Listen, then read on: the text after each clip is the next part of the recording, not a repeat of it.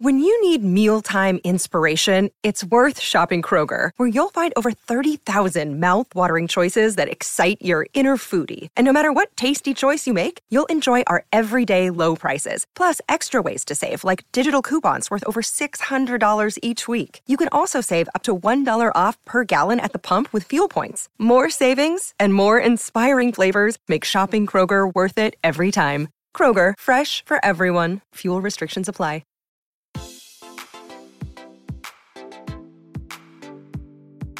Este es un podcast donde hablamos de todas esas cosas que tu mamá te decía que eran tiempo desperdiciado. Videojuegos, películas, series y más. Somos tres amigos de toda la vida que hablamos apasionadamente de todo lo que nos gusta y más que mantenerte al día con noticias, vamos a compartir nuestras experiencias y recomendaciones. Bienvenidos al episodio 8 de Tiempo Desperdiciado. Con ustedes estamos los mismos de siempre. Bamba desde Houston y Daniel, que está en Washington DC normalmente, hoy también está en Houston junto a Bamba. ¿Cómo están, muchachos? ¿Qué onda? ¿Qué onda? Bien, Lito. Muy bien, resucitando. Hoy, hoy estamos grabando domingo. hidratándome. Recuperándonos de un fin de largo. Un, fin de semana de, de mucha acción. Pues de, de, de, entrada les recuerdo siempre que pueden encontrar nuestro podcast en YouTube, iTunes, Teacher, Facebook, eh, nos pueden encontrar como Tiempo Desperdiciado y en Twitter pues estamos como T Desperdiciado. Mi nombre es Lito, yo soy su servidor, perdón si no, si no me introduje. Eh, la semana pasada pues tuvimos nuestro especial de los Oscars, que fue el, el perdón, antepasada, la semana pasada no hubo podcast porque yo estaba muy enfermo. Si, no sé si todavía pueden oír que sigo un poco ronco y tengo un poco de tos. Vamos a tratar de editar la tos lo más posible. Eh, la semana pasada fue el especial de los Oscars, donde hablamos de nuestras predicciones y el ganador del reto de las predicciones pues fue el director Diego Contreras. yo, solo digo, yo solo digo que él nos llevaba ventaja porque él es actual director de películas y yo no sé nada de películas y por eso fue que ganó. No, y total ventaja porque hasta votó por la película que él predijo que iba a ganar, así que también él, él, votó por, él, él, tiene influencia en eso. Era, pues, insider trading. Insider trading, claro. El total handicap, la verdad, debería estar descalificado. Yo creo que no deberíamos de mandar los gauchitos. Por eso nunca le vamos a mandar los gauchitos, totalmente. Somos, somos, hombres de integridad y no podemos permitir que una persona gane un concurso de esa, de, de, de esa manera, ¿verdad? Nuestro capítulo de hoy tenemos un tema central que es sobre, pues vamos a recordar de que se acaba de cumplir un año el Nintendo Switch y por eso vamos a discutir qué consola debería una persona comprar dependiendo de sus necesidades. A veces pues hay personas que no saben cuál deberían de comprar porque hay tres, y cuál es mejor, cuál es peor y mucho de eso depende qué es lo que, para qué la quieren, ¿verdad? Obvio que para jugar, pues, pero qué es lo que quieren jugar. Entonces, pues de eso se va a tratar el, el podcast de, de, esta semana y siempre comenzamos cómo nos estuvimos entretu en cómo nos entretuvimos esta semana. Entonces, Bamba, ¿con qué te entretuviste esta semana? Eh, yo esta semana eh, viajé la primera mitad de la semana a New Jersey y me había comprado FIFA 18 para el Switch porque usualmente me gusta jugar mis ligas contra la compu en Entonces eh, jugué bastante FIFA eh, en Switch la primera parte de la semana. Eh, con respecto a, a cómo es, siento que se parece más a FIFA 17 que el FIFA 18 de Xbox o de PlayStation. En cómo es el juego, pero la verdad, incluso viendo los reviews que fueron bien mezclados, eh, porque uno de los problemas que tiene el FIFA 18 de Switch es que no trae muchas de las funcionalidades online que trae las versiones de anteriores o las versiones de las otras consolas. Pero en realidad no fue por eso que lo compré, era para jugar mis ligas y, y tener algo que hacer en el avión. Entonces jugué, empecé mi liga francesa con el Marsella. Vos sabes que yo siempre juego mis ligas bien extra, así bien deep cuts, por así decirlo. Purista, soy un purista del fútbol y de FIFA. Eh, entonces eso me entretuvo la primera parte de la semana. Después regresé a, Houston, eh, donde fuimos a, a, un concierto y con Daniel vamos a hablar un poco más de esto. Eh, cuando él habla de, sus, Sí, pues, lo podemos mencionar ahorita. Fuimos eh, a pero sí fuimos a un concierto de, de, un cantante que se llama Jeff Rosenstock, que es como que ¿cómo describirías su? Es, un, es bastante, o sea, me imagino que está en el género así punk.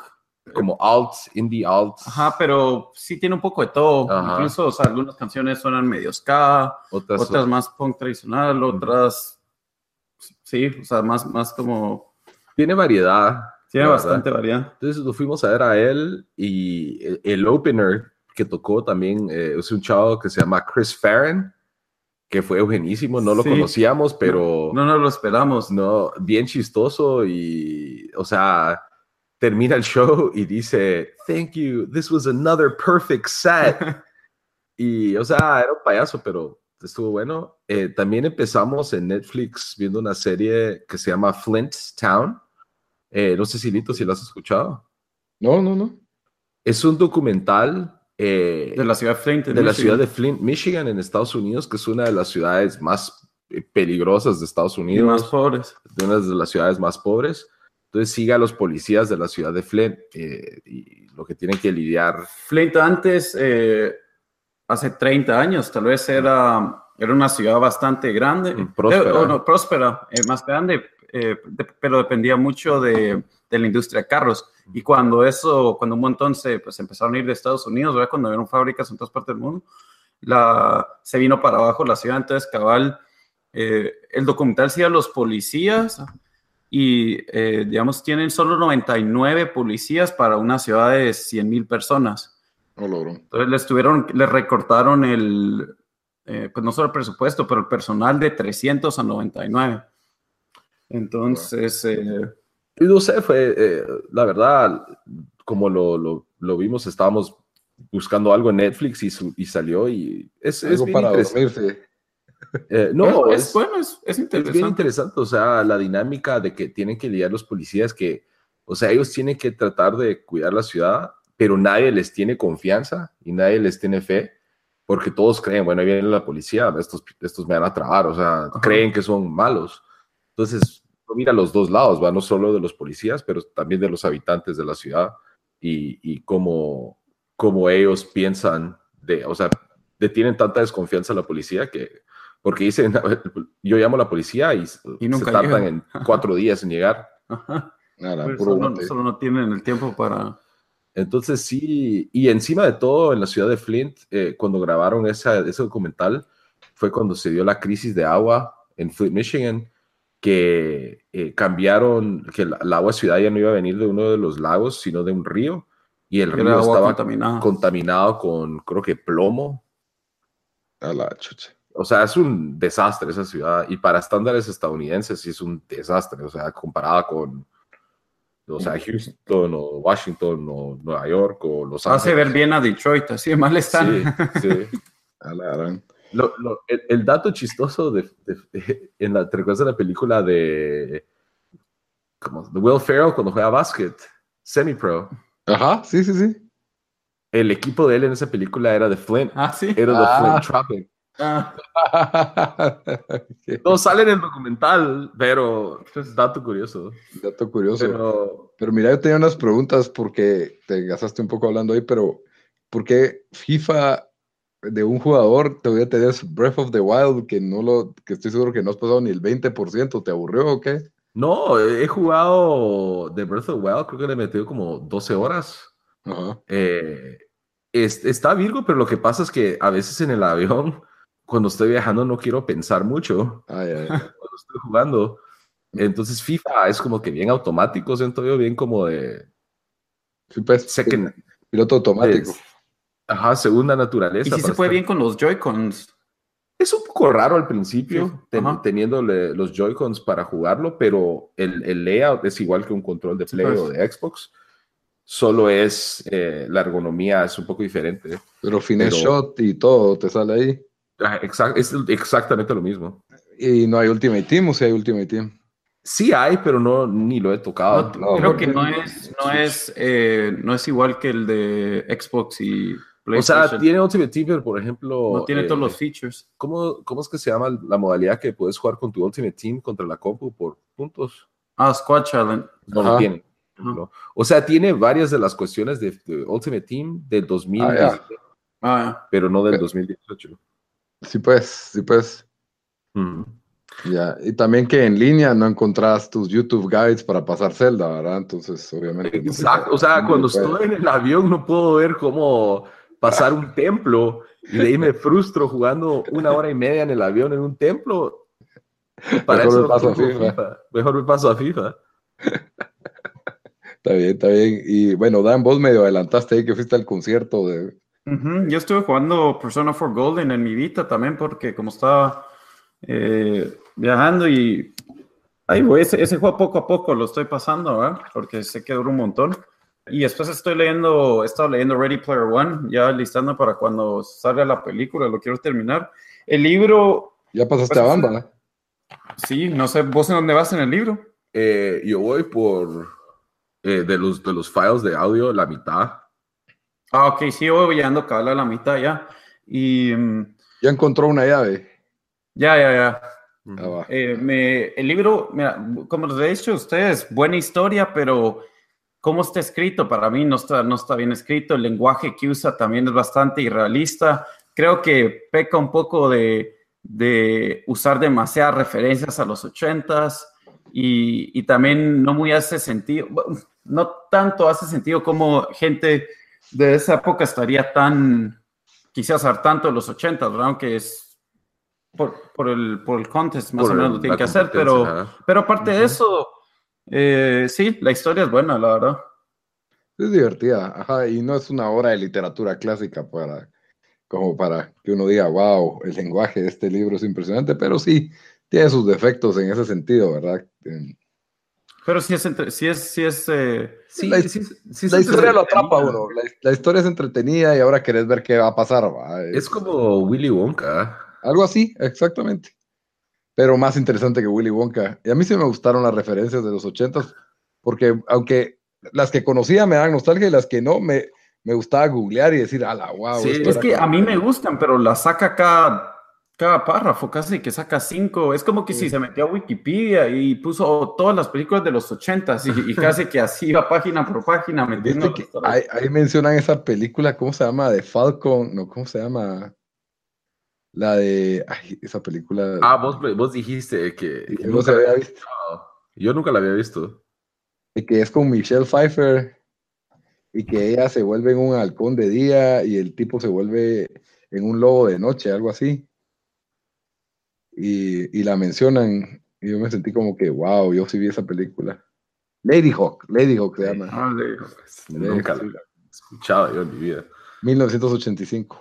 Ahí la miras un día divertida. Pero, sí, yo solo, solo eso. Ah, fuimos al juego de Houston Dynamo también. Sí. ah, que perdieron. tuvieron 22 tiros. Sí. Y perdieron. Y no les pitaron dos penales. Ah, se los robaron. Tenían ese hondureño. Albert Ellis. Causando estragos ahí todo el partido. Buenísimo. Buen gol se echó también. Está bien que empezamos a hablar de fútbol porque ya no tarda en salir el álbum Panini del Mundial y de ahí pues el mundial, que definitivamente lo vamos a tener que comentar. Lito, ¿vos qué pensás de... Eh, yo creo que vos me tiraste malaguasa para el último mundial, que yo compré una caja de sobres. Es, es, eso es antiético para mí. ¿Por qué decís que es antiético, Lito? Te falta purista, ¿no? Porque el chiste, está bien que compres un buen grupo de sobres, pero la caja es como que llenas el 70% con esa cosa. Sí, me, sí me sentí como, me di un poco de aso cuando vino mi caja de Amazon y me senté aquí en mi mesa y abrí 100 sobres y llené como el 85% del álbum. Es que, no te miento, abrir un sobre y, y, ver qué te salió y pegar lo que es nuevo es bien adictivo, eso sí lo entiendo. Así hasta el olorcito de abrirlo y ver... Ah, Es puro food, es como FIFA Ultimate Team. Sí, pero, pero, pero, pero es como que en la vida real, o sea, es todavía más, no sé, a mí me gusta más. Y porque de ahí, y creo que le quita un poco el arte a que de ahí te juntas a hacer los cambios y de ahí miras cómo vendes. Ah, pero todavía lo hago, porque yo tengo, me uní a un grupo de cambios de Facebook de, de Panini de Houston y fui para completar el otro por, como 10% que me hacía falta y pues, fue interesante, o sea, era, había unos mexicanos ahí, unos serbios, Un unos remix de de. África. ah, Un remix de un, re- un re- sí, o sea, un remix de gentes. Pero no, el álbum del mundial sí, estoy emocionado. ¿Cuánto sale? El 16, 22. el creo. 22 de marzo. Aquí no, hay, no hay fecha. McKay había dicho que salía hoy, tal vez, pero no. No, no, el 22 yo lo le. Ah, no, ese no les compartí el tweet. eh, pero ya lo ya pusieron que el 22 salía. 22 de marzo. Ajá. Pero no sé si era solo para UK o si era worldwide. ¿Sabes qué es lo que me da bastante risa de eso, del mundial? En Guate, eh, cuando vas a comprar sueltos, este, estampas sueltas, te cobran dependiendo del jugador, ¿va? Ah, sí, la escasez o la cabal. Aquí no, o sea, aquí, eh, si te hacen falta singles, te metes a la página de Panini Ajá. y pones los números de las que te hacen falta y creo que son eh, ve- 50 centavos de dólar Por, por, por cada tarjeta. cada tarjeta. Que, que sin gracia eso, la verdad. No hay nada como pagar 20 quetzales por el, el plateadito que te falta o el, el- el escudo ¿A qué- cuántos, ¿Cuánto era que estaba vendiendo Messi? Bueno, no, deja, Messi sale un poco más, pero por ejemplo las primeras estampas, la de la copa y eso, siempre, Ah, es, un- ajá. siempre es un dolorcito y bueno, yo creo que comentamos más de esto cuando ya, ya estemos en esas, porque sí es una experiencia que lo marca uno cada cuatro años. Ah, sí, yo todavía tengo desde el 98 para acá completos. del 90. Ah, pero 94 no lo llené. Ese no fue el que rompiste. No, ese fue el del 98. Esa, esa es una historia para el otro episodio especial del para Mundial. el podcast especial del Mundial. Bueno, eh, yo esta semana, pues, a- aparte de jugar PUBG, que ya también lo jugamos entre nosotros otra vez, pero mm, estuve viendo Pitch Perfect 3, The Pitches Are Back, y la verdad es de que me gustó, fue entretenida, tiene mejores canciones que la 2. ¿Fue straight a, ¿Fue straight a Netflix esa película No, o salió en el al cine? Sí salió el cine, ya está, ya está saliendo en, creo que en iTunes ya está, para que la descarguen. Yo Y, ajá. me, da- me interesa que vos decís que está buena la 3 porque la 1 fue virísima y de ahí la 2 estuvo bien chafa. Yo nunca los he visto. Fíjate que, o sea, mira, no esperes una película del año, ¿verdad? Obviamente.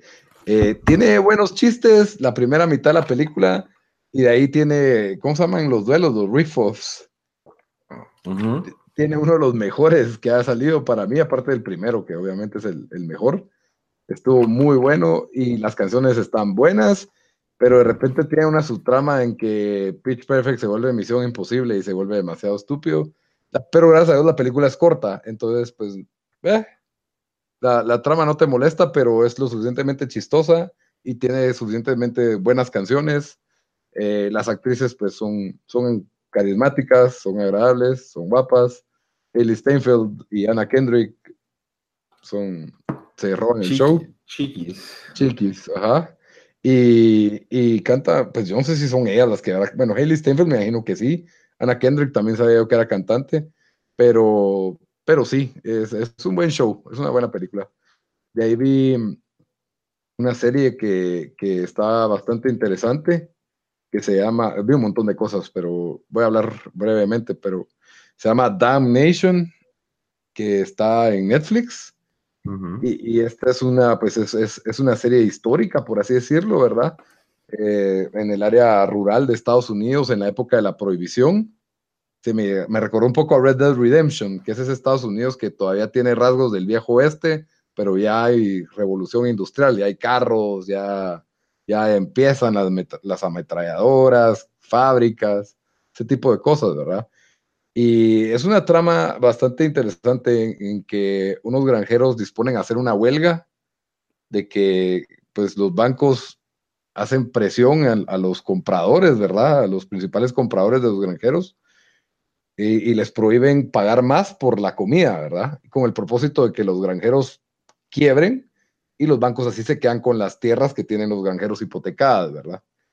Ese, ese es el, entonces, pues hay un pastor que no es un pastor de verdad, pero usa la Biblia para como que unir a la gente y los está organizando para rebelarse en contra del, del sistema capitalista de banqueros que hay, ¿verdad? Y por otro lado, pues los banqueros contratan a un Pinkerton, que así como se llama el restaurante que fueron. Al barbecue. Ajá, que es una especie de. Dicen que de, en base a los Pinkerton se fundó el FBI. era, una agencia como de, investigación, ¿va? Ah, supuestamente era detectives privados, pero realmente lo que hacían eran. Era intimidación. Era, ajá, exacto. Y lo que hacían era infiltrarse en grupos donde querían sindicalizarse o querían hacer huelgas y o intimidaban o mataban o se encargaban de que no funcionaran estas cosas, ¿verdad? Y, resulta que él y el pastor que está organizando a los huelgueros son hermanos. Entonces, eh, tiene una dinámica interesante la, serie. Esos son como que los. Tiene varios personajes. Y, la verdad es que es interesante las jugadas que hacen los huelguistas y las jugadas que hace los, el Pinkerton, ¿verdad? Y cómo se va complicando la trama y la verdad es, entretenida por ahí, en, el, son dos episodios y por ahí 4, 5 y 6 ya pierde un poco el empuje, pero cierra bien y, me gustó bastante la serie, la recomiendo. De ahí pues vi la temporada 3 de Love en dos días, que son 12 episodios también, pero duran como 20 minutos a 40 minutos cada episodio. ¿Es Netflix o HBO? Es Netflix, es Netflix y Love pues es una de mis series favoritas la temporada 3 siento que le dio, como que trató de cerrar todo y se tuvo que apurar para hacerlo. Y eso... ya se acabó. Ya se acabó, ajá. Eso lastima un poco la serie, pero al mismo tiempo, pues es una serie que no se tiene que tomar tan en serio, es de Jodapato y tiene ese tipo de humor, se mantiene a lo largo de los episodios. Por ahí siento que perdieron mucho tiempo en una cosa y mucho en otra, pero al final, pues se resuelve y ya es cuestión de cada quien si les gustó el final, pero por lo menos tiene, bueno, de dos episodios tiene por lo menos siete, ocho que son muy buenos. Así que vale la pena ver la, temporada 3 y, termina la historia, ¿verdad? Entonces, vale la pena. De ahí vi un, una, yo creí que era serie, pero era solo un, un documental, que es de estos tipos que estudian psicológicamente lo que la gente puede hacer por pura presión de grupo. no, no, sé si has visto tal vez un video en YouTube de que suena un timbre, entra alguien a una sala de espera y cada vez que suena un timbre o un sonido, todos se paran y cada vez que vuelve a sonar, todos se ah. sientan y empiezan a ver que la persona que no sabe por qué lo están haciendo lo empieza a hacer también.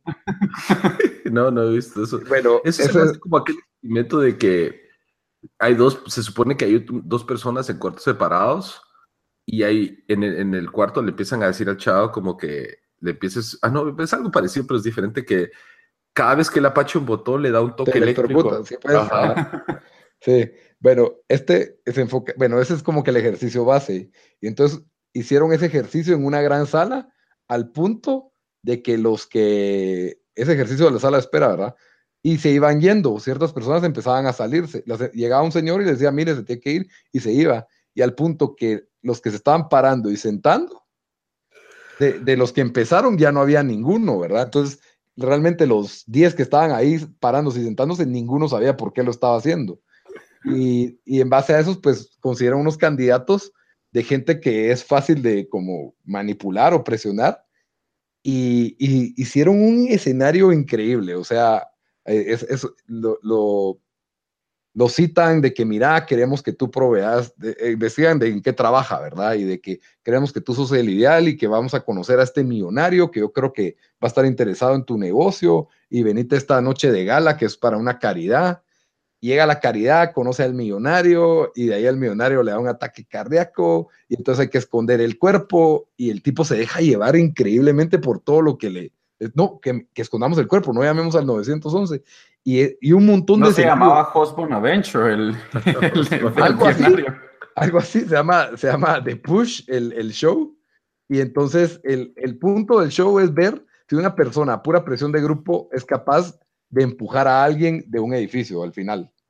Porque es una serie de eventos que te van llevando a esto y todo tiene que ir cediendo a pura presión de grupo. Y realmente, pues, fue, si es real, porque podría no serlo, ¿verdad? es, bien, y todo está firmado así con cámaras y, todo, ¿verdad? Eh, que, la persona no ve. Y es bien interesante cómo las llevan al límite, ¿verdad? Y por último, vi una caricatura de DC Comics que se llama Batman by Gaslight, que a los fanáticos de Batman creo que le, definitivamente la deberían de ver.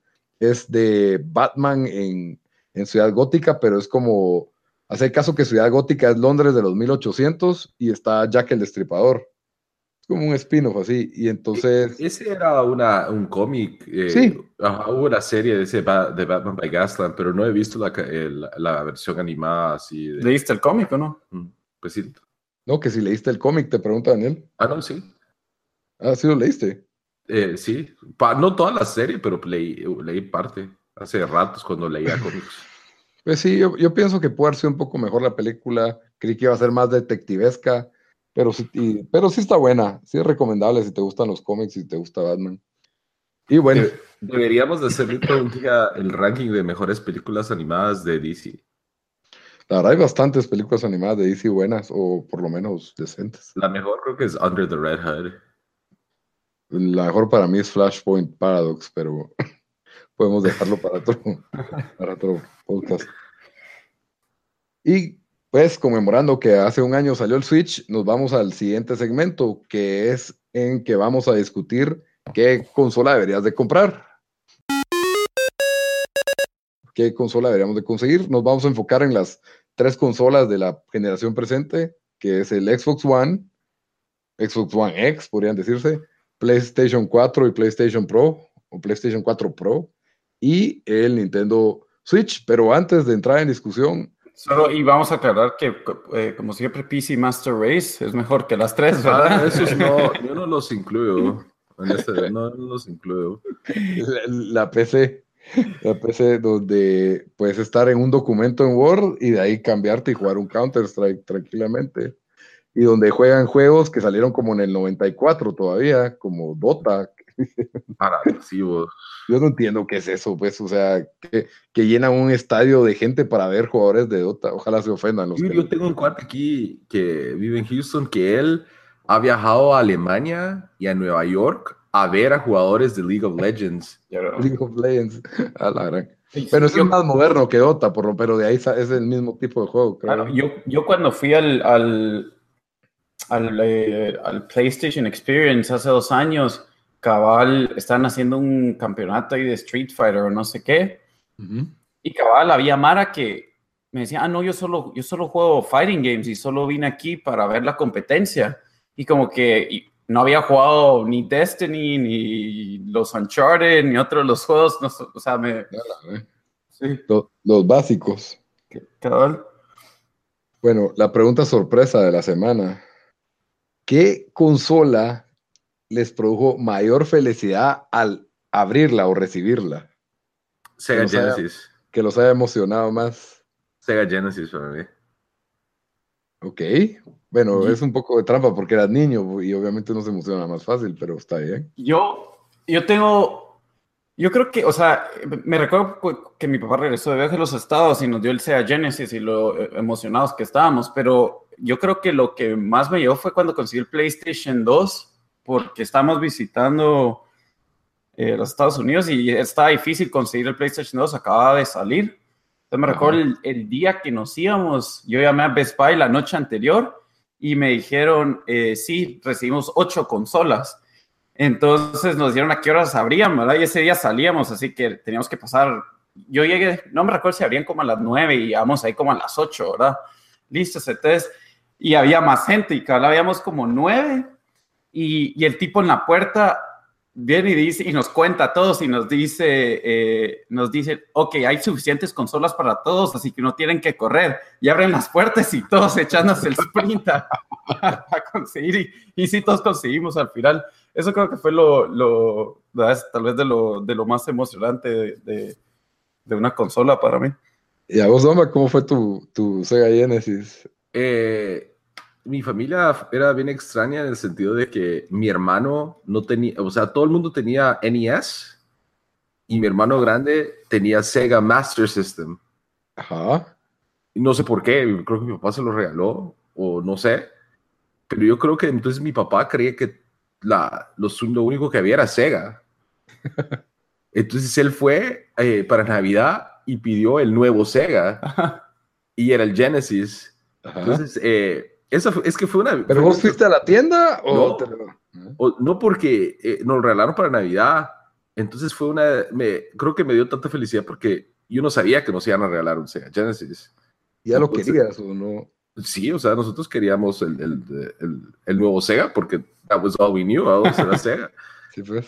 Y, y, fue bien chistoso porque eh, abren, está bajo el árbol ahí, lo abrimos y dice, abrimos varios regalos y dijeron, mis papás, este es para los dos, para Jay, mi hermano Jason y para mí. Y lo abrimos y era el Sega Genesis que traía Sonic. Ajá. Y papá dice, ay, compré otro control para que jueguen los dos, pero Sonic es un juego de uno. ah, clásico. Entonces, y cuando dijimos eso, mi papá, ah, bueno, tomen turnos, dice, una, una, una vida cada uno, dice mi papá, una vida cada uno. Es, era la clásica de compartir con hermanos jugando una vida cada uno. Básicamente eso es Mario, pues es una vida cada uno, solo que le ponen bigote verde al otro muñequito y ya. ¿Y para vos, Lito? Eh, pues la verdad es de que fue, es, es, me puse a pensar en eso y la verdad es que siempre fue emocionante.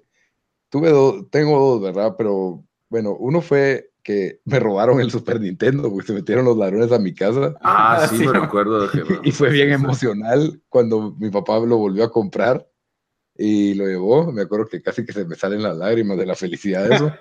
Eso sí fue, fue, fue, bien, fue bien emocionante porque los fregados lo arrancaron y encima de como estaba puesto mi juego de Indiana Jones, se llevaron el juego de Indiana Jones. no se llevaron los demás juegos ni nada, ni quitaron los cables. Por lo menos te dejaron los demás juegos, pero sí, vos, vos que te, te gusta tanto Indiana Jones. Cabal, yo idolatraba ese juego de Indiana Jones, ¿verdad? Obviamente, pues. Ah, y ese juego es bien malo también. No, en ese entonces no era malo. es que, pero, pero, pero una pequeña defensa de Indiana Jones Greatest Adventures tenía las tres películas, o sea, pasadas panta pantallas de Raiders of the Lost Ark y de ahí las de Temple of Doom y de ahí The Last Crusade y usabas vehículos, o sea, el juego tenía su, sus variantes buenas. Y no, Lito, ¿Vos nunca jugaste el juego de Indiana Jones eh, de computadora como en los late uh, 80s tal vez, que venían los, 90s. los disc grandes? que venía como cu cuatro para el juego. Yo me no, que vos lo tenías. Yo lo tenía, pero no lo entendía. No, no pudimos pasar la primera pantalla porque, porque tenías que como que romper el piso y después meterte al basement yo no sé qué hacer, pero y nunca averiguamos, no sé, no, no lo averiguamos. Hubieran visto un video, hubieran visto no había YouTube para No había. YouTube. Pero la mejor fue una que me acuerdo que, bueno, el PlayStation 2 estaba escaseando. Y, mi papá me dijo, mira, tengo un amigo doctor que se va a ir de viaje y él te lo va a traer, ¿verdad? Y me acuerdo que Diego, por cierto, el director que vino la semana pasada, eh, vino ese día los, vino el día anterior a los Estados y compró el PlayStation 2 como con 28 juegos de una vez, ¿verdad? Entonces nos invita a su casa a jugarlo, ¿verdad? Y todos felices jugando el PlayStation 2. Y yo como que, ah, no, el mío viene después, que no sé qué. Y en eso mi papá me dice, mira, ya veniste a la casa. Yo como que, papá, pero todavía es temprano, ¿verdad? Y en eso, no, que ya veniste, que te quiero hablar. Y yo como que, bueno, pues, o sea, está bien. Y, ah, y decirle a Diego que te dé el paquete que, que, que me trajo a los estados. Y yo como que, basta, mira, vos te trajiste, ah, sí, unos libros, me dice Diego, ¿verdad? Y va sacando la caja del PlayStation 2. y yo sí no la había visto venir así de ningún lado. Y ah, no, para mí sí fue, esa, eso fue sorpresa, la verdad de que sí. ¿Y qué juego te compraron? Ah, eso fue lo, lo, poco, eso fue un poco triste. lo emocionante fue que venía el PlayStation 2. Pero no, los juegos yo los había pedido por Amazon, entonces los juegos iban a llegar antes, llegaban como que en un par de días todavía. Yo había pedido Star Wars y uno de, y Tekken, creo yo, pero, pero los juegos iban a llegar antes pero el, el, PlayStation se vino de, yo ya los había pedido por Amazon, y, pero como PlayStation 2 no lo podías pedir, ¿verdad? Ajá. Entonces solo había pedido los juegos. Entonces Diego me prestó, creo que el de, creo que el de, ¿cómo se llama? El de Snowboard, no me acuerdo ahorita el nombre. Ah. Ese Sex, ajá, cabal. Pero igual al otro día fui donde Diego y seguimos jugando todos los demás juegos. Es, porque... es bien interesante porque ustedes, el PlayStation ha sido uno de los momentos más felices y mi historia con el PlayStation 2 ha sido uno de los momentos más tristes que he tenido yo con videojuegos.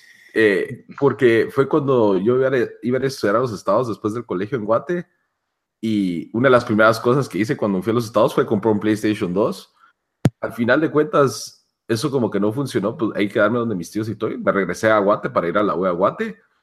Y no sé por qué mi papá se le metió que, que tenía que venderlo. Me dice, ¿para qué querés eso, eso? Que no sé qué, que vendelo y usar eso para algo, para la U, que no sé qué. Y me hizo vender el PlayStation 2 cuando llegué a Guate. Ah, la gran. por, eso no has, por eso no has tenido un PlayStation System. Yo creo que eso me ha causado mi ardor hacia PlayStation porque tuve que vender el PlayStation 2.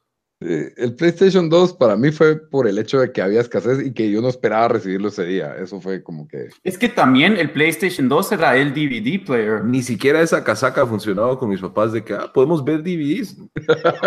A mí me ayudó eso. Esa casaca no funcionó. Pero sí fue bien triste esa historia para mí. Bueno, entonces, ¿quién debería comprar un Switch y quién debería comprar un Xbox One y quién debería comprar un PlayStation 4? Empecemos con Daniel. Háblanos por qué el PlayStation 4 va a curar el SIDA y el cáncer al mismo tiempo. Eh, mira, para mí, o sea, es simple. O sea, PlayStation o sea, tiene los mejores juegos, tiene los mejores exclusives, eh, tiene gran variedad de exclusives. O sea, si bien, bueno, el Switch que tiene, em, obviamente Zelda y Mario y todo lo del mundo Mario, pero, pero no sé, las experiencias que, que puedes que, que puedes jugar en, en, PlayStation para mí, eh, o sea, por eso es que yo, yo tengo interés, o sea, por eso, no sé, es, es, la mejor consola. Miras, miras Xbox que, a mi opinión, no tiene los juegos eh, los exclusivos que, que, llamarían tanto la atención. Eh, también PlayStation ya se puso más las, las pilas con agarrar un montón de, de, contenido exclusivo para, digamos, para Destiny y otros eh, juegos en línea. La verdad, eso a mí no me interesa porque yo ni, ni juego en línea mucho, no sé mucho de multiplayers. pero para mí el, el selling point de, de PlayStation es, es, es, los títulos, o sea, los exclusivos que tienen, ¿verdad? Los exclusivos. Sí. Eh, sí, definitivamente eso pues se le, tiene que reconocer al PlayStation. Ahora, tal vez un jugador más casual que solo juega Call of Duty y FIFA, no, no vería pues mayor ventaja entre uno y otro. lo que sí es importante también saber es de que, bueno, primero es una consola que no está mercadeada para niños pequeños. Eh, es, funciona como si fuera un, es un sistema, son sistemas bastante completos y, no, no tengo tanto experiencia en PlayStation 4, pero yo el Xbox, yo desde ahí manejo mi tele, desde ahí miro mi Netflix, ahí miro mi YouTube, eh, ahí hasta ahí conecto el cable y entonces miro el cable a través del Xbox. Eh, mis, tiene, tiene su Blu-ray, tiene su DVD player. Puedo, o sea, siento que es como que el Entertainment System a, la par de la tele, ¿verdad? Que, que reúne todo en, en, esa consola y, e incluso internet, eh, pues puedes navegar en internet usando esa bausada que se llama Bing del Microsoft, que no es la gran cosa, ¿verdad? Pero en sí, y creo que el PlayStation ofrece lo mismo en ese sentido, no, no, no estoy 100% seguro. Eh, no sé si los menús son tan amigables como los del Xbox en ese sentido, pero pero. o sea, la, realidad es, para mí es que las consolas, o sea, son bastante. Bueno, ahora tal vez que salió el Xbox One X o cómo se llama, ahí todas las gráficas iban a ser mejor, pero al final del día es de. Eh, o sea, depende de para qué lo querés, ver si querés jugar juegos en línea con tus cuates, pues creo que no vas a comprar la consola que la mayoría de tus cuates tiene. Em, eh, y después, a menos que sí te gusten un montón los exclusives de, ya sea PlayStation, Xbox no tiene muchos, ¿verdad? ahorita PUBG es lo que le está jalando. Eh, y obviamente siempre tienen Halo y, Gears of War. Gears of War. Em, pero, pero aparte de eso, creo que son bastante similares. Eh, sí, yo escojo PlayStation no solo porque he tenido el Play desde el PlayStation 1, pero, pero sí los, los, los los títulos exclusivos que tienen eh, sí me gustan y son eh, franquicias de juegos que he jugado por años. Sí, que ya tiene, por ejemplo, Uncharted ya tiene hasta cuatro títulos a, nombre Uncharted, pero... Y este año sale el nuevo God of War, que la verdad nunca me interesaba hasta este año, pero... Es, bueno, yo lo jugué en PlayStation 2, pero lo menos el 1 y el 2 y eran entretenidos. Pero a lo que me refiero es de que eh, ambas son como cajas de entretenimiento. Aparte de los juegos, ambas ofrecen eso y que es algo que el Switch no ofrece. Y el Switch, Eso sí. Que sí está como que mercadeado más para niños, tiene- pero lo que lo fortalece, siento yo, que es toda la franquicia de juegos de Mario, que son exclusivos de Nintendo. Y, acaban de anunciar el Super Smash Bros. 5 para Switch este año, en el Nintendo Direct de la semana pasada. La verdad sí que Smash Bros. es un juego que a mí me encantó cuando salió en Nintendo 64, salió creo el primero. Pero ahora que lo miro y miro como a cinco personas jugando en una pantalla y solo se ve un relajo. Dude, eh, eh, todavía es entretenido. Te hace como cuatro semanas. para Super Bowl, que no fue antes de Super Bowl, nos estamos a jugar Magic con unos cuates. Y Ajá. el, y el chavo, que el anfitrión de, de- de la- del juego, donde jugamos, eh, tenía un Wii U. Y en el Wii U de Super, el Super Smash Wii U puedes jugar de 8. Ala, pero es un relajo horrible. Es si Lo jugamos que Super más me sorprende de esto es que tenía un Wii U. Es, es de esos cuates, él tiene, eh, es de esos cuates que le, le- le ha ido bien, pero es, es un geek, entonces ah, tiene Switch, tiene PlayStation, tiene Wii U, o sea, compra todo lo que sale, Ah, pero, pero sí, creo que es una de cuatro personas que tienen el Wii U, eh, pero no, o sea, es, eh, Super Smash todavía es, es un relajo, pero it's fun, o sea, es... Y Sí, es lo que. Nintendo, ajá, es lo que tiene Nintendo de cuando escuchas a alguien describir al Nintendo Switch, es que it's fun. O sea, es, divertido. Los juegos son divertidos y, y ese es el, el punto de venta. Incluso ellos, ellos no quieren que el Switch sea como que tengan, o sea, han tenido mucha cautela en agregarle Netflix y todo eso, porque luego ya solo se convierte en un tablet. Es- ¿Pero tiene Netflix o no tiene Netflix? Tiene Hulu, es lo único que tiene ahorita. Pero Para las cinco personas que usan Hulu. Y, y no tiene YouTube. No. Es lo que yo digo, podría ser un tablet con exclusivos de Nintendo. ¿Qué más querés? O sea, Pero yo creo que Nintendo no quiere que sea un tablet, o sea, que lo comparen es que con un- Nintendo también, o sea, no sé, hacen esas decisiones raras, ¿verdad? Ujú. siempre. De, ¿verdad? de- Porque la Mara ha alegado de, como vos decís, Valito, que debería ser un tablet, podrías Es tener. como lo Netflix. básico, ¿me entendés? Tener, tener Netflix, tener YouTube, ese tipo de, de Ahora, cosas. vos aparte, digamos, cuando, porque vos sí lo usas bastante el Switch cuando viajas, pero, pero cuando estás en tu casa aquí, lo... lo Cuando estoy aquí en mi no? casa juego Xbox. ¿Para Eh, qué? ¿Para Porque a mí eso es una de las cosas que me gusta del Vita, es de que, digamos, si va a haber algo en la tele, un partido, Puedes tenerlo. Me, tengo- me pongo a jugar el Vita para... Eso es lo único que, ponete, lo que hago es, si Sara está viendo Netflix o está viendo una película en la tele, en la sala, y yo quiero jugar algo, agarro mi Switch y me pongo a jugar Sí, pues. eh, eh, Switch, pero yo honestamente, eh, como vos decís, Valito, ¿qué es para que cada consola para quién es? Yo siento que Xbox, con respecto a lo de online gaming y Xbox Live y todo, eh, tal vez, o sea, eh, yo siento que es la mejor consola para todos, o sea, siempre ha sido eh, consistente en, en- en- en proveer una plataforma Sí, como para que juegues con tus amigos. para que juegues con tus amigos y, y- y todo eso. Es ¿ah? que ellos fueron los que hicieron online re bien, desde, o sea, fueron más o menos los primeros. Fueron los primeros que lo hicieron right, que lo hicieron correcto. Ajá. Ajá, Y yo lo que no entiendo, por ejemplo, el PlayStation, no sé Dan, si eso ya cambió, pero nunca traía como que tu headset. Había que comprarlo aparte o no. Ahora ya te trae, o sea, te trae uno bien gacho, como el, No, como igual que el te del trae el Xbox. Xbox. Ajá. Ah, pero, ya Pero- lo trae. Sí, o sea, la verdad que, que PlayStation sí mejoró bastante eso. Eh, mejoró su, eh, su plataforma. los menús y todo eso, ajá, la plataforma online. Em, sí, sí, ahí ya están bien. Y, igual, o sea, Bamba decía de Xbox, Xbox Gold y eso, pero PlayStation con PS Plus, que todos los juegos gratis que te dan y todo eso, no sé, es, es- No, son gra- tienes que pagar una membresía para PS Plus o no. pero PS Plus lo necesitas si quieres jugar en línea. Entonces, apuro tú lo tenés que comprar si quieres jugar cualquier juego en línea. Igu- Igual que el Xbox Gold. Ajá, es, es, es- sí, Es lo mismo. Ajá. básicamente lo mismo. Y que fue como 60 dólares al año, me imagino que vale, o Sí. 45, no sé. Bueno. Se lo subieron de 50 a 60, pero para mí re buen valor. Ah, no, Y- sí, por los dos juegos al mes que te dan. Bueno, Xbox te da como tres porque te dan los de 360 también. Pero mira, vos para, porque yo siempre he sido PlayStation, ¿verdad? Y tal vez ahora me compre el Xbox solo para jugar PUBG, porque sí, sí me está llegando bastante ese juego, pero em, para vos que fuiste, que sí has tenido, o sea, tuviste Nintendo, después pasaste a PlayStation. Ah, yo sí soy un mercenario. Y después pasaste a Xbox, o, o sea, ¿qué te haría Switch de regreso a, a, a PlayStation? lo que, por o, ejemplo, o, qué, o por qué seguís con Xbox ahorita? Por ejemplo, yo empecé con, obviamente creo que todos los de niños empezamos con el Nintendo, que era lo más popular.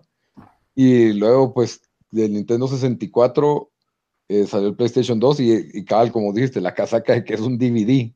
Y con eso lo podías llevar a la casa y ofrecía alguna serie de juegos más maduros. Y creo que el Nintendo 64 tenía muy pocos juegos, porque lo, como eran en cassettes, los fabricantes era mucho más fácil hacer DVDs como CDs, eran incluso del PlayStation 1 y pues dividís en PlayStation 2, si no estoy mal.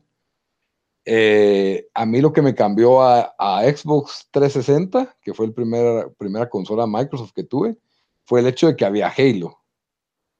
Y quiera que no, esa consola pues fue, fue bastante explotada porque duró como, igual que el PlayStation 3, duraron bastantes años, pero salió es primero. Que PlayStation ahí salió más tarde y 100 dólares más caro, o, fue casi sí, 200 dólares más caro. Ajá, no, el 3.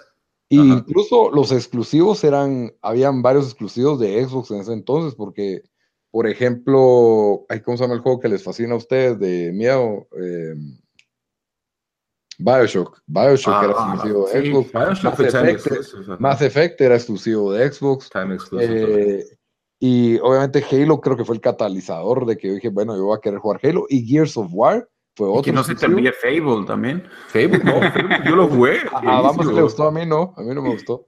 A mí me Eh, encanta no, Fable, que no por cierto, Yo está- me burlo de Fable, pero sí. van a sacar uno nuevo. Sí, a mí no, traté de que me gustara, pero no, no pude, no, Es no un gustó. RPG. Si no les cagan los RPG, son los dos. demasiado que tengo que ir a platicar allá y platicar acá y comprar acá y vender allá. No, ya, no hay Es, uno de los pocos juegos que donde dependiendo qué es lo que comes, tu personaje engorda.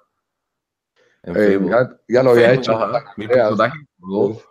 G, GTA en San Andreas. Ah, San Andreas. sí, sí, sí, y después sí, tienes sí. que correr puro mula para bajar de peso. Sí, era, esos elementos RPG arruinaron un poco ese juego. Y lo que me mantuvo a, a mí ahí, Dan, que me hizo brincar a Xbox One, es bueno, eh, respetaron mucho lo de la compatibilidad en retroceso, de que yo iba a poder usar mis juegos de 360, no se iban a perder y yo podía deshacerme de ese 360 tranquilamente y pues tener la mayoría de mis juegos y usarlos en el Xbox, Xbox One. También que los juegos que me habían dado en, en Xbox Gold de 360 los podía usar, en- no los iba a perder, sino que los iba a tener en mi Xbox One. Eh, mi récord de achievements, porque ellos fueron los que empezaron los achievement points, y de ahí PlayStation 3 pues lo agarró también con los, no sé cómo lo llaman, los trophies. Ajá, hoy en día lo hacen mejor con lo de trofeos. Es, es un poco. Ahí sí creo que no, no sabría decirte por qué es mejor o por qué es peor cualquiera de los dos, pero eh, me gusta cómo los puedes comparar re fácil en, en el Xbox, en el Xbox, y pues la idea de que iba a perder todo eso, y realmente los exclusivos de, de PlayStation, pues la verdad, Uncharted sí me llamaría la atención, y pues mucha gente habla buenas cosas de, ¿cómo se llama el que salió el año pasado? Horizon, Horizon y Last of Us. Bien bueno. Last of Us. que son tres títulos, ¿verdad? Y quiera que no, pues ahora con PUBG y Tomb Raider, que salió como un año antes en Xbox. Entonces ya hay dos títulos ahí, tal vez no son tan increíbles ni son tan trascendentes como lo han sido para la, la otra consola, pero el elemento de que, bueno, que Bamba tiene uno, mi amigo Diego tiene otro, y entonces podemos jugar FIFA. Y, y para mí, por ejemplo, el juego que más jugaba antes era FIFA. Ajá, y, y quiera que no, FIFA jugarlo con amigos, para mí es la clave. Yo nunca me gustó mucho eso de la liga. Y el Ultimate Team sí me gustaba para jugarlo en línea, pero de ahí, FIFA es para jugarlo o con amigos a la par en tu sillón. Pero vos casi ya no jugás con. Porque ustedes no juegan tanto FIFA en línea, ¿verdad? yo ya jugado. le ter- yo la- el último FIFA sí le saqué el jugo, pero a este FIFA ya no. Por el es que por siento que nos quemamos, nos quemamos muy, muy Es que rápido ese también. foot. Ajá, y ese Ultimate Team pues resultó ser como, tenías mejores probabilidades en una maquinita de casino que en, que en Ultimate Team de sacarte un buen sobre.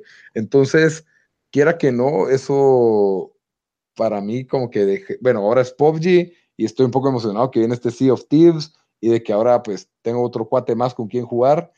Y... Ah, yo le voy a entrar a Sea of Thieves también, Lito. Ajá, entonces, quiera que no, esa comunidad de amigos es lo que también me está manteniendo eh, fiel a Xbox o me tiene contento en Xbox, me tiene cómodo. Sí, de vez en cuando, por ejemplo, miro que trae un exclusivo, pero, o sea, siento que siempre tengo algo que jugar en Xbox y yo no soy de los que tiene que comprar el juego nuevo que acaba de salir este mes, con muy pocas excepciones, tal vez Grand Theft Auto y... Red Dead te lo vas a tener que comprar Day One. Sí, cabal, Red Dead es otro clave, ¿verdad?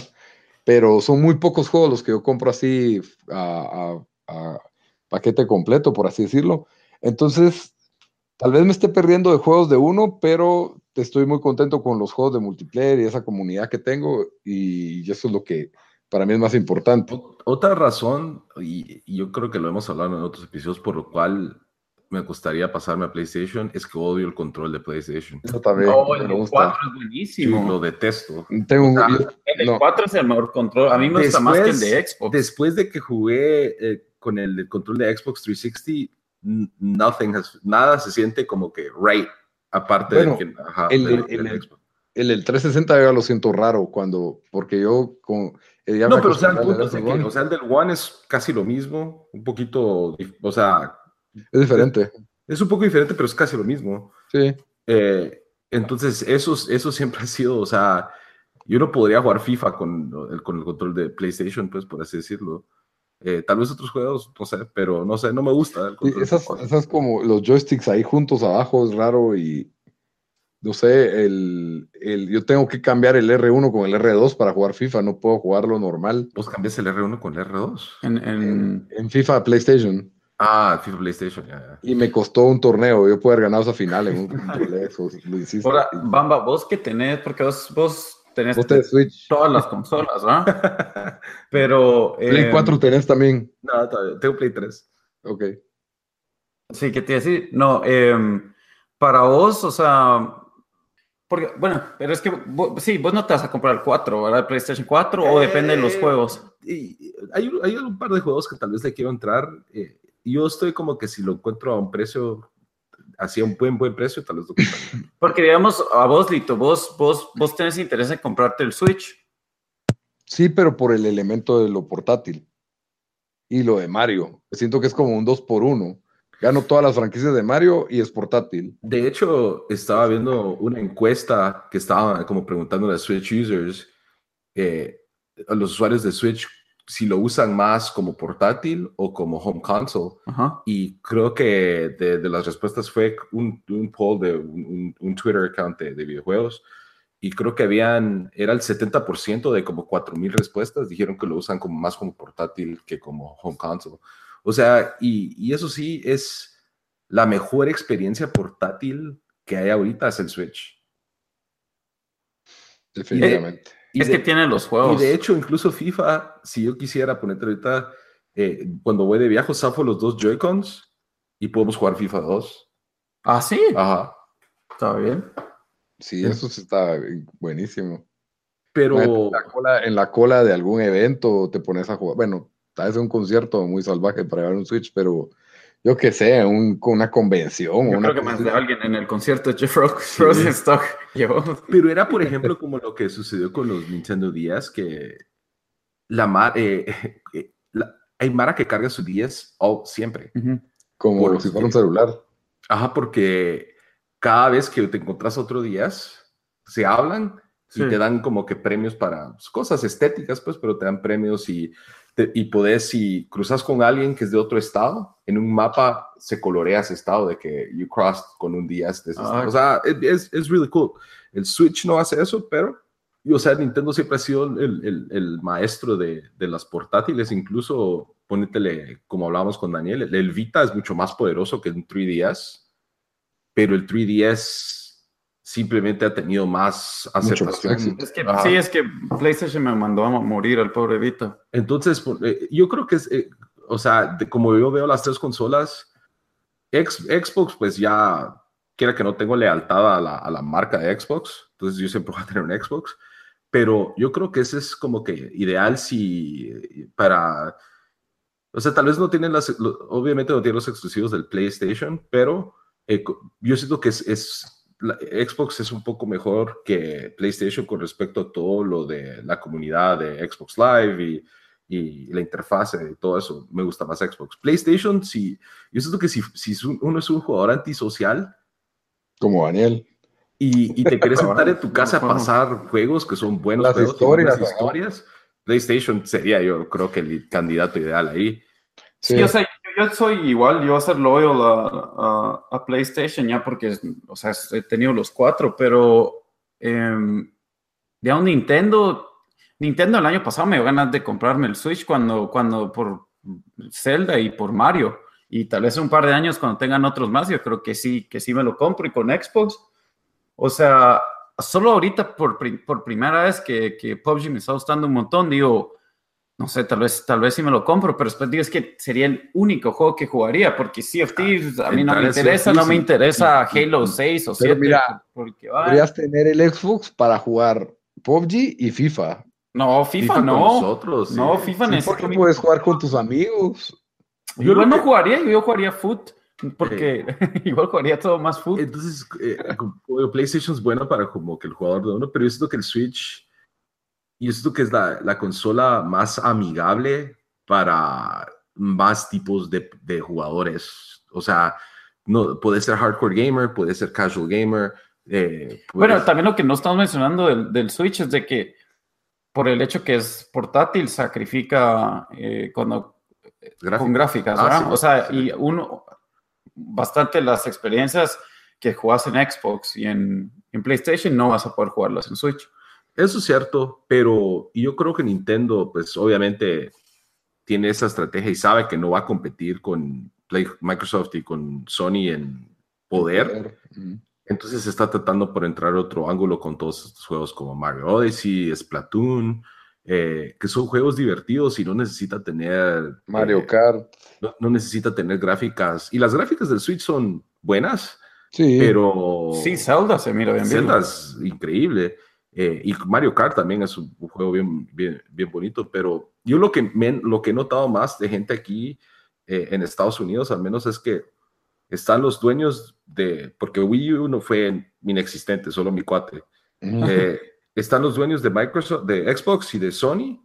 Entonces, o tenés uno o el otro y agregas un Switch. o sea, no mucha gente tiene el Switch solo como su única consola. Es su portátil, es su, es su portátil. Exacto.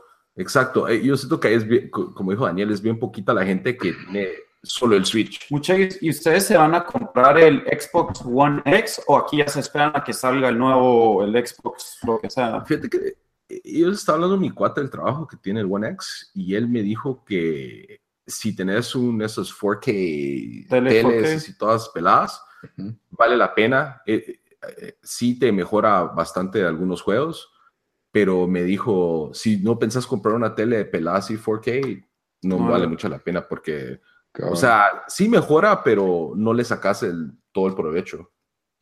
Sí, y cada vez son más los juegos que tienen como que la experiencia aumentada en, en Xbox One X, porque les tienen que como que adaptar para eso, ¿verdad? A los juegos que salieron antes del One X, ¿verdad? Eh, a mí sí, no creo, no creo que haga esa inversión, cabal, si no tengo esa tele, ¿para qué? ¿Para qué me voy a meter? Y, quiera que no, por ejemplo, pues yo por lo menos sí admiro las gráficas y todo, pero me, te das cuenta que muchas veces no depende tanto de las gráficas, la diversión, no, no necesariamente. Mira, mira PUBG, que parece juego de... Porquería esa de PUBG. O no, 360. Parece Counter-Strike original. Parece... parece... el mod de Half-Life cuando salió Counter-Strike. Pero es uno de los juegos más divertidos que hay ahorita en el mercado. Pues. Sí, yo estoy ahorita un poco en the Bueno, lo que no mencionamos de PlayStation también eh, es que tiene el VR, ¿verdad? PlayStation VR. Que la verdad a mí me ha empezado a llamar más la atención porque he oído de más juegos eh, buenos. Pero aún así, yo, no creo que voy a upgrade al, al PS Pro, eh, al PlayStation 4 Pro. Yo creo que me, me aguanto hasta que salga el, el PlayStation 5. La verdadera nueva generación. ¿Y el, y el, y el VR, Dan? ¿Lo tenés o le planeas entrar? No, pero sí, creo que sí me lo voy a comprar. He estado leyendo de un par de juegos eh, que me llaman la atención y creo que ya a mí la idea de tener unos lentes puestos me parece tan repelente. Ah, pero es que sabías que yo no tenía nada de interés en, en jugar VR hasta que jugué en, em, en, el, en PlayStation Experience, en esa conferencia que fui. y, y, ahí sí, ahí dije, yo me tengo que comprar el VR. Y sabía que no me iba a comprar en, en, un principio porque solo no hay tantos títulos para jugar, ¿verdad? Pero ahora ya que hay más experiencias y van a hacer más juegos eh, específicamente para VR y como que ya los los game developers van a saber más qué, qué se puede hacer con, ese, con, eso, con, con esa tecnología. Eh, yo creo que sí, sí lo va a entrar, o sea, no sé si este año, pero el otro año. Lo otro es que tal vez yo soy desenterado o pues yo no me considero tan desenterado, pero yo nunca comprendí bien cómo era la, la cuestión. O sea, vos compras el aparato que son como los lentes, me imagino. Compras, mira, compras el VR y creo que, no sé, eh, usas los ¿Cómo se llaman los controlcitos esos que usaban? Ah, eh, son, ya como, son como Joy-Cons, pero de PlayStation, no se me olvidó el nombre. Ajá. Em, no sé qué stick. Sí, ahorita se me fue el nombre, pero creo que compraste esos aparte, pero ya solo eso y lo conectas y, y ah, bueno, necesitas la cámara también, pero yo ya tengo la cámara. Ah, ya, y metes el juego dentro de tu PlayStation. Ajá. Ah, ya, es como un extra del PlayStation, ¿verdad? sí, sí necesitas un poco de espacio para, como para jugarlo, ¿verdad? Porque para que te pueda leer bien la cámara y todo eso, pero... A mí se me hace como el Kinect, que ya, ya el Xbox ya lo descontinuó y a ver, a ver si les No, pero les, les, fue bien a... O sea, PlayStation eh, estaba sold out el VR, vendieron creo que más de lo que pensaron el año pasado. Es que no sé, el VR vale como 600 dólares, ¿verdad? ¿Cuál? ¿VR? ¿De cuál? ¿El de PlayStation? No, no, el que cuesta 600 es el, el ¿cómo se llama? Oculus. Oculus. O uno de esos. Eh, el PlayStation, el VR creo que costaba 400 o 300, pero ya iba bajando de... Es que ahí, ahí te puedes comprar un Switch. No, ya, está, bajando, ya está bajando de precio. Prefiero un Switch. Y, um, no, es que tengo mi Vita, ya, entonces es como que no, tengo tantos juegos ahí que jugar que yo siento que en conclusiones, el Switch es más que todo para jugadores muy casuales, niños y la experiencia portátil, que es la mejor experiencia portátil del mercado. Y aún así se puede usar como consola de casa. No será la mejor consola de casa porque no es tan completa y no, no tiene el Netflix, ni el YouTube, ni, ni tiene juegos con tan buenas gráficas ni tan buena resolución. No va a tener todos los juegos que va a tener Xbox y, claro, y PlayStation, ¿verdad? Ahí no va a haber Call of Duty, o sí, es un Call of Duty diferente. No, es que Switch, o sea, puedes jugar juegos que salieron hace cinco años. Elder Scrolls en, la generación anterior, o sea, puedes jugar Skyrim, Skyrim. portátil. Pero eh, portátil es otra cuestión, una ventaja. Pero no, no, no vas a usar eso para jugar FIFA Online, ¿verdad? Otro es de que yo no, no me, o sea, sí que bonito poderme llevar una consola decente portátil, pero yo no viajo mucho y, y no me, detesto la gente que juega en el celular. No, me cae bien los patojos que andan jugando en el celular. Es como que. El celular para niños y señoras. Anda, anda a jugar a tu casa. Siento que es como que tu momento de. No, a mí solo. Es que los juegos en, en celular a mí no, no, me llaman la atención. No, no me llama la atención, pero. Ajá, cabal. Y memoria tengo en mi, en mi teléfono. Siempre tengo que andar borrando cosas. Ajá. Y pues lo otro es de que hablamos de, de las ventajas y y desventajas del Xbox y sobre con el PlayStation. Eh, la cuestión de los títulos exclusivos le da como que una ventaja al PlayStation 4. En control, pues eso está dividido y debatible. A, mí, a Bamba y a mí nos gusta más el del Xbox. Y tenemos como que una buena comunidad de jugadores para jugar Xbox que no, me están esperando para jugar PUBG, así que órale, mucha, ya, yo aquí lo dejo. y, y, y, creo que eso tiene que ver mucho de qué, qué tienen tus amigos también y ponerte de acuerdo con tus amigos. Antes creo que había más el hecho también de que quiero tener la consola de mis amigos para poder cambiar juegos, pero ahora todo el mundo compra.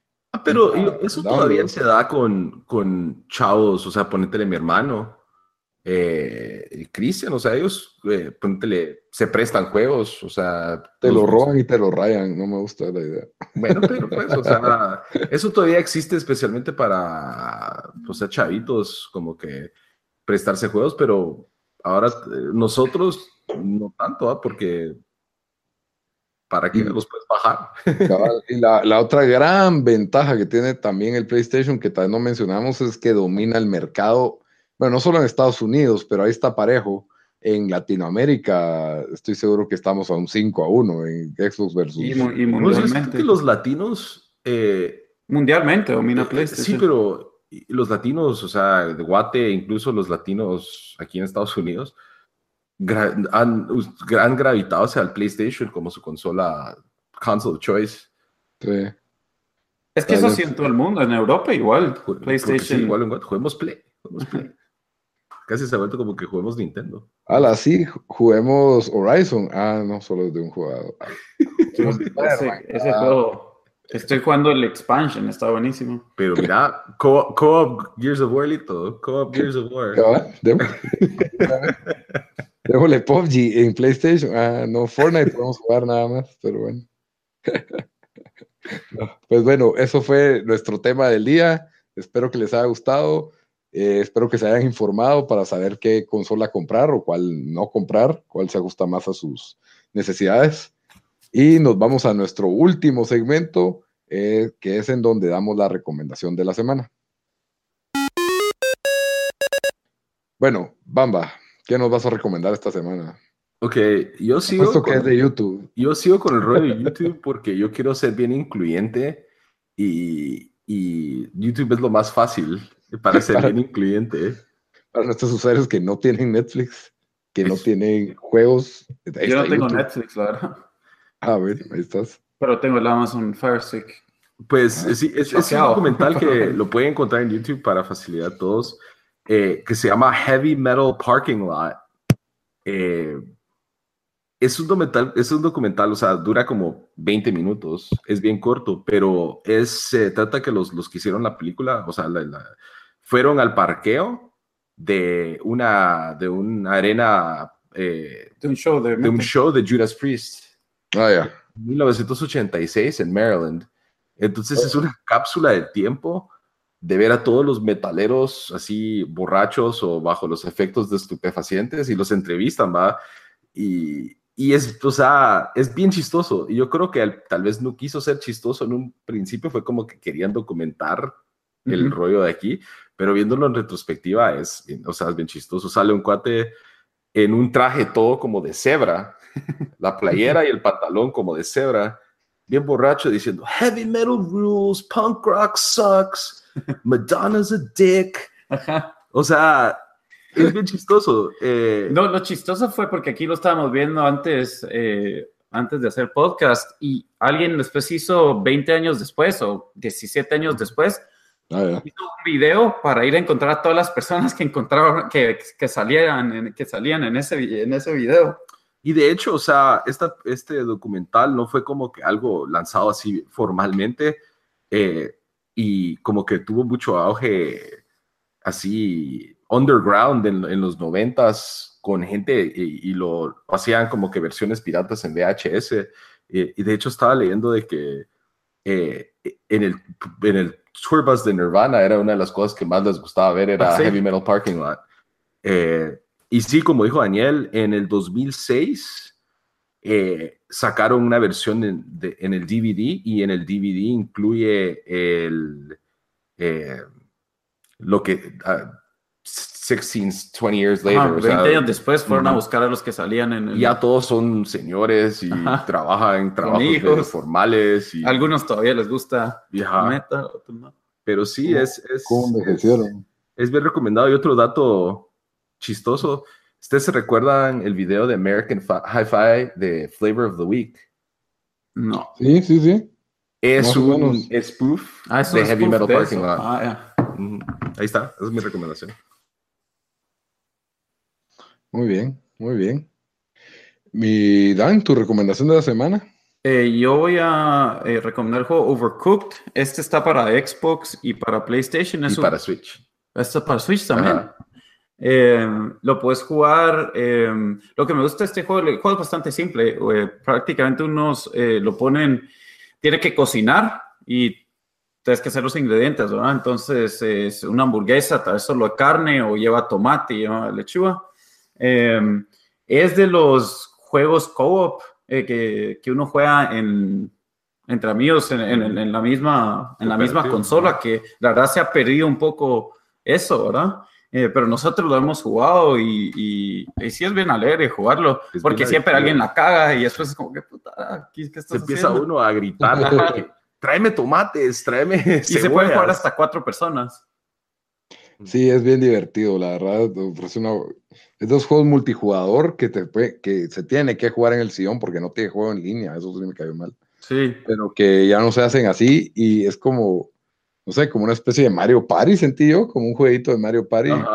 es un como minijuego Mario Party donde tenés que tener diferentes recetas que cocinar y tienen que cooperar entre eh, cocinando carne, eh, eh, picando verduras, lavando trastes. Y, o sea, uno se organiza, va, vos, vos vas, ah. a picar verdura, yo a lavar los trastos. Y... Entonces es, es el, el, rollo de organizarse con tus partes, es, es lo más chistoso, pues, porque paramos gritándonos porque te tiran unas curvas ahí de que eh, hay mesas que se mueven o hay como que... Sí, se parte la pantalla. o van dos buses y los dos buses están juntos y de ahí una parte se separan los dos buses. Sí, y, eh, y, es bastante barato el juego, creo que cuesta 20 dólares o no sé. 20 o 15.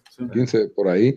Y la verdad es que sí, es, es, es bien divertido, pero siento que si no tenés tus otros tres amigos para jugar o dos por ah, sí, definitivamente es un juego para jugar con otras personas. Porque va a de jugar dos jugadores no mucho. lo mismo. Ah, de dos jugadores no, no mucho. Y de uno menos. Dos jugadores y. Sí, sí, sí, eh, Y lo otro es, no es tan casual. Porque hay gente que simplemente no puede agarrarle la onda y no se lo toma en serio y solo se ríe. Y entonces. No, pero es que si, si, es alguien que no juega videojuegos, no sé. Cabal, eso. Y, y siento que ya las después de las primeras cinco pantallas, necesitas gente que esté comprometida, así, porque si no, no sé, tal vez me lo tomé muy en serio yo, pero ya, ya te molesta que alguien no, no esté haciendo su cuota. es, es, es, un buen juego. Sí, esa es mi recomendación. Muy bien, mi recomendación de la semana es una película que pueden encontrar en Netflix, que salió en el 2016. Eh, la película se llama Sing Street. Y la película pues se trata... Sing Street. Ajá. Ah, ok. Sing Street, calle que canta, o que cantan. Eh, es en los ochentas en Irlanda y es de un, de un patojo que está en una de estas eh, escuelas católicas, ¿verdad? Y obviamente pues eh, es un empieza como un drama en que la familia tiene problemas económicos, pero al niño pues se le mete que quiere hacer su banda con sus amigos y quiere impresionar a esta chava que es como tres años mayor y parece modelo, ¿verdad? Y cómo arman una banda, pero obviamente es, es, pues, las canciones son buenísimas y tienen ritmos de los ochentas y es bastante cómica la película. La verdad es de que a mí me, incluso muchas personas creían que iba a ser nominada al Oscar en el 2016, pero no lo fue. Pero fue una de las películas más recomendadas que no tuvo buena taquilla y no, no la vieron muchas personas. Eh, es del director John Carney, que hizo una película que se llama Once y otra que se llama Begin Again, que son un poco cursis. Esta me pareció que es un poquito cursi, pero al mismo tiempo la película sí es divertida. Y entonces, eh, y el soundtrack es increíble. El soundtrack es muy bueno y por eso recomiendo la película. Está en Netflix, entonces está al alcance de, de cualquier persona. Si tienen ganas de algo de ochentas y de nostalgia y de buena música y de ¿cómo se llama este tema? Coming of Age de la adolescencia. La verdad es una muy buena película, muy entretenida. Está bueno. Entonces con eso pues terminamos nuestro podcast. Espero que les haya gustado. Eh, tenemos pues ya vamos a hablar la próxima semana. Se estrena Tom Raider. Creo que va a estar entre, entre los temas porque es película de videojuegos. Por lo menos yo sí la voy a ver, no sé si ellos. Y solo les recuerdo que, que, que, pueden encontrarnos en YouTube. Nuestro podcast está en YouTube, está en iTunes, está en Stitcher. Estamos en Facebook como Tiempo Desperdiciado, en Twitter como T Desperdiciado y siempre pues nuestras redes sociales más fuertes, el MySpace y el High Five. Hasta la próxima, que tengan feliz semana. Muchas Adiós. Adiós.